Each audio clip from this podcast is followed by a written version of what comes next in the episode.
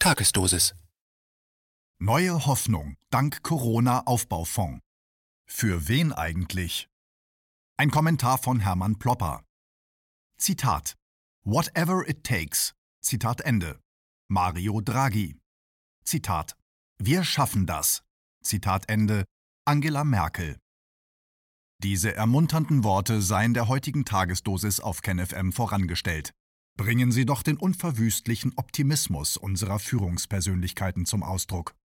Was immer es kosten mag, wir dürfen keine Mega-Anstrengung scheuen, um den Euro und damit die Spekulationslust der Börsianer zu retten, sagte 2012 der damalige Präsident der Europäischen Zentralbank Mario Draghi.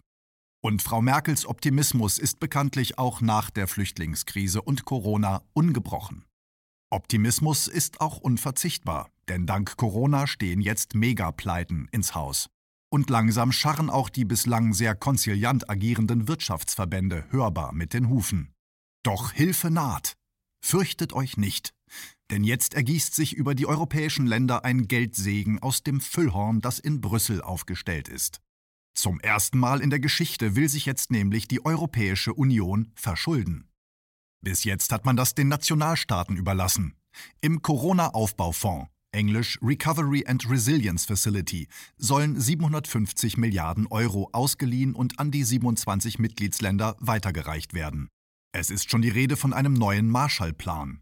Das weckt positive Assoziationen, denn als Europa nach dem Zweiten Weltkrieg in Schutt und Asche lag, halfen uns bekanntlich die Amerikaner ganz selbstlos mit einer riesen Geldspritze aus. Und Europa erstand wie Phönix aus der Asche, wohlhabender und prächtiger als je zuvor. So steht es jedenfalls in den Schulbüchern. Werden wir jetzt nach den Verheerungen der Corona-Pandemie ebenfalls zu neuem Wohlstand emporsteigen? Zweifel sind angebracht. Denn es ist noch nicht einmal klar, wo die Europäische Union diese fantastischen Geldsummen eigentlich hernehmen will. Zumindest ist das der Presse nicht zu entnehmen. Pfandbriefe, in diesem Falle Eurobonds, sollen dem Vernehmen nach nicht aufgelegt werden. Will man die Riesensummen also als Kredite bei den Banken holen? Es ist nicht gerade sehr anheimelnd zu hören, dass sich die EU und damit ja wir Bürger uns gigantisch verschulden, und dabei will uns keiner sagen, wo das Geld herkommen soll. Wie wird denn das Geld nun eingesetzt? Also, von den 750 Milliarden Euro sollen 672,5 Milliarden Euro direkt an die Mitgliedstaaten weitergereicht werden. Davon sollen 312,5 Milliarden Euro als Zuschüsse an die Nationalstaaten gehen. Nach dem Subsidiaritätsprinzip hilft die höhere Instanz der nachgeordneten Instanz, wenn diese in eine nicht mehr selbstständig zu lösende Notsituation gerät. Das Geld muss also nicht zurückgezahlt werden. Oder? Naja, die Nationalstaaten bezahlen die EU. Weitere 360 Milliarden Euro werden als Darlehen ausgeschüttet. Die Differenz zwischen 750 Milliarden Euro und 672,5 Milliarden Euro wird für EU-eigene Programme ausgegeben. Natürlich will die EU auch bestimmen, wofür die Mitgliedländer den Geldsegen einsetzen. Wer den Geiger bezahlt, bestimmt auch, welches Lied gespielt wird. Das war schon bei der Schuldenkrise zwischen Internationalem Währungsfonds und Ländern der Dritten Welt in den 1980er Jahren nicht anders. Zitat Die Empfängerländer sollen nationale Reform- und Investitionspläne für die Jahre 2021 bis 2023 zunächst in Brüssel einreichen. Diese Pläne müssen dann von der EU-Kommission und vom Rat der Finanzminister mit qualifizierter Mehrheit genehmigt werden. Zitat Ende. Die Modalitäten der Neuverschuldung formulierte die Tagesschau im letzten Juni, als noch kaum jemand von den EU-Plänen Notiz genommen hatte, recht offenherzig und etwas flapsig. Zitat die Europäische Kommission will sich zum ersten Mal in ihrer Geschichte verschulden und das Geld an den Finanzmärkten ausleihen. Die Mitgliedstaaten müssen dafür entsprechend ihrer Wirtschaftskraft anteilig gerade stehen. Mit der Rückzahlung möchte sich Brüssel Zeit lassen. Die gemeinsamen Schulden sollen ab 2028 über die nächsten 30 Jahre abgestottert werden. Also bis 2058. Zitat Ende. 40 Jahre in Ketten? Schauen wir einmal, wie die Gelder verteilt werden. Grundsätzlich werden die südeuropäischen Länder bei diesem Deal bevorzugt. Italien bekommt aus dem Glückstopf 65,6 Milliarden Euro, Spanien 59 Milliarden Euro, Deutschland dagegen lediglich 22,7 Milliarden Euro. Die Logik dahinter ist ganz klar. Die Einführung der Eurozone zur Jahrtausendwende war eindeutig eine License to Kill. Denn im Zeitalter nationaler Währungen konnten die schwachen Staaten sich gegen den aggressiven Ansturm von Waren aus stärkeren Ländern wehren, indem sie ihre Währung ab- oder aufwerteten. Dieses Instrument der Selbstverteidigung ist jetzt entfallen. Folge war, dass in den südeuropäischen Ländern ganze Wirtschaftszweige infolge der Importüberschwemmung weggebrochen sind. Länder wie Griechenland haben seitdem eine negative Handelsbilanz und müssen sich immer mehr verschulden.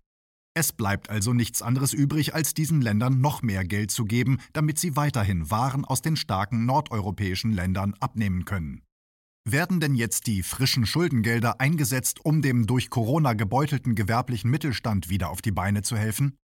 Du Lormann ob, pflegte meine Mutter auf Plattdeutsch in solchen Situationen zu antworten. Der gewerbliche Mittelstand kann tatsächlich lange und ziemlich vergeblich auf Hilfe lauern. Für den Mittelstand ist in der schönen neuen EU-Welt nämlich kein Platz mehr vorgesehen.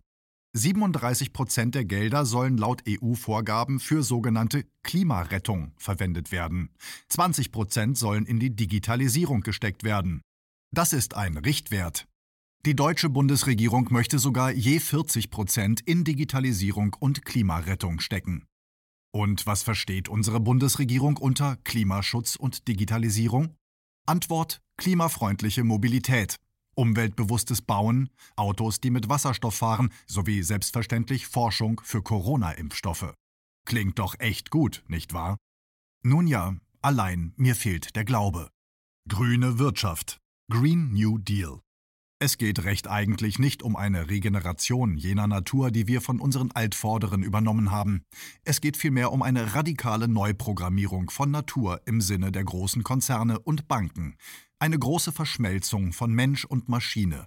Insofern gibt Deutschland 80 Prozent des Geldes für ein und dasselbe Ziel aus. Zum anderen bedeutet die neue Megaverschuldung eine weitere Demontage und Vernichtung der souveränen Nationalstaaten. Immer mehr Entscheidungsbefugnisse gehen von den Nationalstaaten, die zumindest dem Papier nach dem demokratisch bestimmten Willen ihrer Bürger unterworfen sind, direkt auf die EU-Regierung in Brüssel über. Die wiederum hat keinerlei demokratische Legitimation und entzieht sich der Kontrolle der ihr unterworfenen Bürger.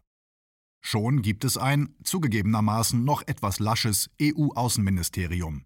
Auch ein EU-Kriegsministerium ist in Arbeit. Und dank der schon lange angestrebten Fiskalunion wird es sicher auch bald ein oberstes europäisches Finanzministerium geben. Dafür ist der aktuell in Gang gesetzte Corona-Aufbaufonds das ideale Schmiermittel. Wann wird der erste EU-Nationalstaat seinen Rückzahlungsverpflichtungen nicht mehr nachkommen und muss sich dem Diktat der EU-Behörde in Brüssel unterwerfen? Naja, noch ist nicht alles entschieden. Denn damit dieser Fonds anlaufen kann, müssen alle 27 Einzelstaaten einstimmig dem Rettungsfonds zustimmen. So etwas lässt sich aber feinmaschig anbahnen, keine Frage. Schauen wir uns mal Italien an und wir lernen, wie man solche Vorgaben des Great Reset, um nichts anderes handelt es sich hier, politisch orchestriert. Italien wird uns jetzt als der große Gewinner des Rettungsfonds präsentiert. Am 13. Februar wurde in Italien der neue Regierungschef Mario Draghi intronisiert. Da klingeln bei manchen Leuten schon die Alarmglocken.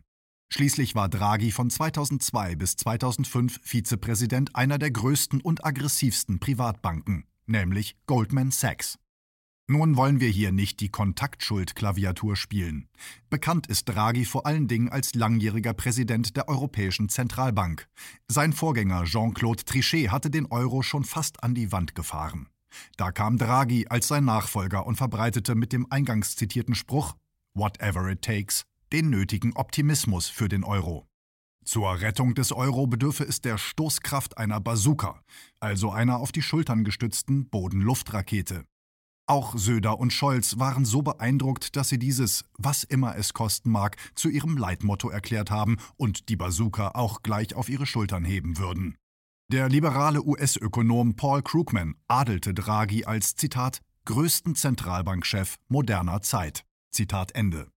Nicht alle sind so angetan von Draghi, welcher zumindest die größte Privatisierungsaktion in Europa zustande brachte. Opfer war die staatliche italienische Telefongesellschaft. Tausend Sassa Draghi hat noch nie in seinem Leben eine Wahlkampfrede gehalten. Das wird in der koronierten Postdemokratie auch nicht mehr benötigt. Denn Draghi steht einer sogenannten Expertenregierung von Bankern und Wissenschaftlern vor, die von einer Allparteienkoalition getragen wird. Draghis Vorgänger Giuseppe Conte wurde in einer Palastintrige vom Kabinettskollegen Matteo Renzi ausgenockt, als er nicht mit allen Punkten des EU-Rettungsfonds übereinstimmte. Bemerkenswert ist auch, dass die sogenannte Fünf-Sterne-Partei schon seit dem Corona-Regime im Regierungsboot sitzt und mit Luigi Di Maio den Außenminister stellt.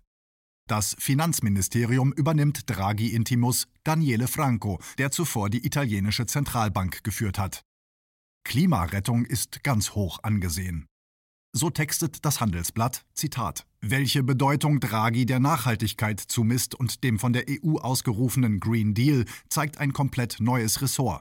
Es ist zwar kein Superministerium für Wirtschaft und Nachhaltigkeit geworden, wie spekuliert wurde. Trotzdem hat Italien erstmals ein Ministerium für ökologischen Wandel. An der Spitze der Physiker Roberto Cingolani. Zitat Ende. Dieser phänomenale Physiker leitet das Istituto Italiano di Tecnologia, das sich der künstlichen Intelligenz und Robotik verschrieben hat. Was wir nicht aus dem Handelsblatt erfahren, Cingolani war auch beteiligt an der italienischen Rüstungsfirma Leonardo SPA. Jahrelang als großer Querulant und äquivalent zur hiesigen AfD galt die Lega Norte. Deren Chef Salvini polterte immer gegen die, Zitat, faulen, Zitat Ende, Süditaliener und hätte am liebsten die Abtrennung des sozusagen deutsch tickenden Nordens vom Süden in die Tat umgesetzt. Nun, auch Salvini muss der staatsmännischen Vernunft seines Parteifreundes Giancarlo Giorgetti weichen. Sonst gibt's keine potenten Parteispenden mehr. Zitat im Gegensatz zum oft polternden Salvini, der verbal gern gegen die EU oder Migranten austeilt, zählt Giorgetti zum moderaten Parteiflügel. Er soll einen guten Draht in die Industrie und die Bankenwelt haben, gilt auch als außenpolitisch bestens vernetzt, vor allem in die USA und nach Deutschland. Zitat Ende. Deutschland, da zucken die Italiener schon zusammen, als würde die neunschwänzige Geißel über ihren Rücken fahren. Innovationsminister wird Vittorio Colau, zuvor Experte bei Vodafone und Verizon, zudem Aufsichtsrat bei Unilever. Ein Studium in Harvard war hilfreich, so dann auch Aktivitäten bei Morgan Stanley und den hierzulande bestens bekannten Unternehmensberatern von McKinsey. Schon unter Draghis Vorgänger Renzi stand er einer Taskforce vor, die die schöne neue Welt nach Corona planen sollte. Und welch ein Zufall, Zitat, 102 Vorschläge machte Kolaos Truppe, nun kann er viele davon umsetzen. Sein Ministerium wird einer der größten Nutznießer des Wiederaufbaufonds sein. Die digitale Transformation ist eines der Kernanliegen Brüssels. Zitat Ende. Na, Glückwunsch. So ein Zufall aber auch. Liebe Italiener, wo bleibt euer wertvoller Widerstandsgeist der Bella Ciao-Ära? So weit, so schlecht. Also zumindest mich würde es nicht wundern, wenn unser Berliner Lachkabinett unter Merkel und dem immer wieder einnickenden Wirtschaftsminister Altmaier wegen unübersehbarer Inkompetenz von einer Expertenregierung nach italienischem Muster abgelöst wird. Wenn wir keine konsistenten Gegenmodelle entwickeln, haben wir dann wirklich nichts Besseres verdient.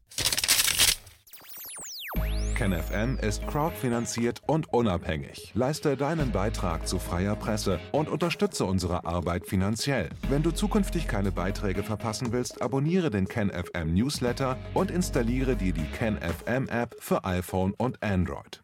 Weitere Informationen auf kenfm.de/support.